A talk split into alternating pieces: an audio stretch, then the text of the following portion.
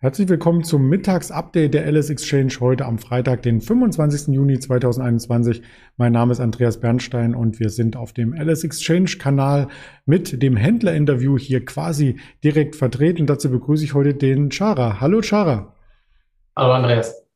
Ja, der Markt, der scheint ja heute ein bisschen ähm, zurückgezogen zu sein, beziehungsweise er kann nicht richtig aufdrehen. Wir haben den DAX, den ich hier gleich einblende, mit einem kleinen Abschlag heute verzeichnet, aber das war gestern ja auch erst so, erst ein Abschlag und dann gegen Abend dann doch ein leichtes Kursplus. Ist das heute vielleicht auch zu erwarten? Ja, genau. Also der DAX hat ja auch relativ tief gestartet am Montag und ähm, wir sind jetzt wieder bei 15.550 Punkten ungefähr. Und ähm, ja, wie du schon sagtest, ist es nicht unwahrscheinlich, dass wir wieder äh, ja, eine Erholung sehen oder ähm, eine Steigerung des, äh, der Werte. Das mittelfristige äh, DAX-Bild, was wir gerade einblenden, das ist um die 15.600 jetzt in der letzten Zeit immer mal wieder gedeckelt worden. Da kamen Abgaben daher. Da schaut der DAX so ein bisschen neidisch auf die Entwicklung an der Wall Street. Die wollen wir uns auch anschauen. Insbesondere jetzt gerade den Nasdaq, der ja ein Allzeithoch nach dem anderen zeigt, jetzt den vierten Tag in Folge schon. Genau, also der Nasdaq und auch die, der S&P, die haben äh, in der Woche jetzt äh, relativ gut äh, eine gute Rallye hingelegt. Ähm, Nasdaq ungefähr 300 Punkte fester und der S&P 100 Punkte fester. Und gestern gab es nochmal, nochmal einen äh, Impuls durch den Infrastrukturdeal von äh, Joe Biden. Ähm, das hat dann auch nochmal ein bisschen beflügelt ähm, die Infrastruktur, äh, der Deal ist natürlich, ähm, ja, ich sag mal, schafft natürlich Jobs und ähm, sowas ist natürlich äh, eine gute Voraussicht äh, oder eine gute Voraussetzung für die Zukunft. Äh, und äh, da ist viel, ja, viel Erwartung und äh, viel Optimismus und deswegen auch die Rallye.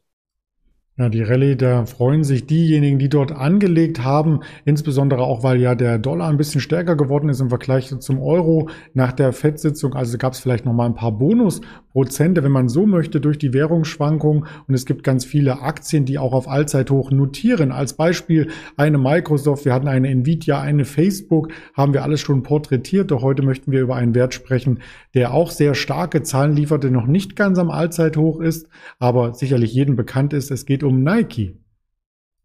Genau, Nike hat äh, gestern ähm, extrem gute Zahlen rausgebracht. Wir, wir haben gesehen, dass die nachbörslich 15 Prozent fester sind.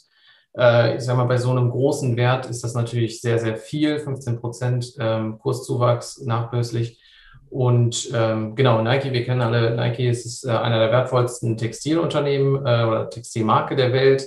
Und ähm, genau, die Quartalszahlen waren sehr gut im Vergleich auch zum letzten Jahr. Natürlich, letztes Jahr war natürlich durch die Corona-Krise und äh, den Lockdowns äh, sind die Umsätze von Nike etwas runter, äh, zurückgegangen. Und ähm, umso ja, spannender und wichtiger war jetzt mal zu zeigen, dass äh, Nike eine starke, eine starke Brand ist, ein starkes Branding hat und äh, ja, Umsätze liefern kann. Wir haben gesehen, dass ähm, in China die Erlöse etwas zurückgegangen sind ähm, das ist so das Einzige, was man wirklich an diesen Quartalszahlen bemängeln kann. Andererseits sind die Margen gestiegen und ähm, die Erlöse auch. Und ähm, ja, bei Nike ist halt auch immer wieder zu sehen, dass auch in dem äh, Corona-Crash haben wir gesehen, dass die Erholung sehr schnell kam und äh, dass das Corona-Tief sehr schnell wieder weg war. Und äh, es zeigt einfach, dass viele Anleger hier hinter der Brand stehen. Es ist auch eine ja, sehr wertvolle, wertvolle Marke und ähm, Nike schafft es halt immer wieder durch Marketing-Gags und Marketing-Moves und ähm, ja, Sponsorings und äh, ja, mit vielen Prominenten, die in ihren Werbungen erscheinen, halt diese Marke so festzumachen und äh, so wertvoll zu machen. Und das zeigt sich halt auch im Aktienkurs.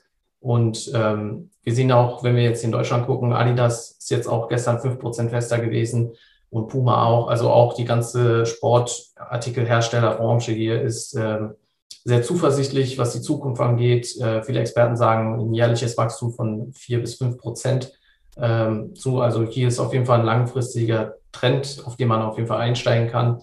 Ähm, wenn wir uns die Umsätze mal von Nike angucken, äh, knapp 65 Prozent der Umsätze kommen dann von, von der Schuhsparte, sage ich mal, äh, und der Rest von den Textil, äh, also von äh, Freizeitausrüstung oder halt äh, Trikots, T-Shirts etc. Äh, aber ja, genau, der, Groß, der Großteil kommt halt wirklich von ähm, der Schuhsparte. Und wir haben da viele Klassiker, also sowas wie ein Air Force One, das sind klassische Schuhe, die halt wirklich sehr, sehr lange am Markt sind und sich trotzdem halten. Und ähm, wenn wir uns mal dieses ganze Sneaker-Business angucken, ist es ja äh, viel, also auch im Retail-Bereich los. Es gibt teilweise Schuhe oder äh, limitierte Schuhe oder Kollaborationsschuhe, die äh, ja teilweise das Mehrfache äh, an Retailpreis haben, zwei, drei, vierfache des äh, eigentlichen Marktwertes.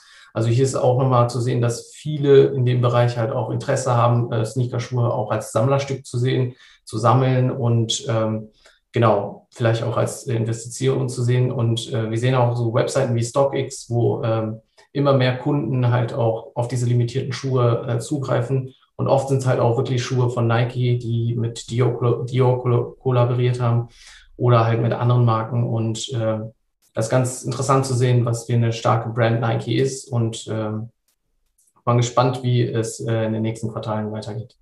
Ja, was ich sehr spannend fand, ist, ähm, dass eben auch die Puma und die Adidas zulegten. Man denkt ja oft in so einem hart umkämpften Markt, dass wenn ein Konkurrent quasi starke Zahlen aufweist, dass es zu Lasten der Marktanteile der anderen geht. Das ist aber hier wohl nicht der Fall.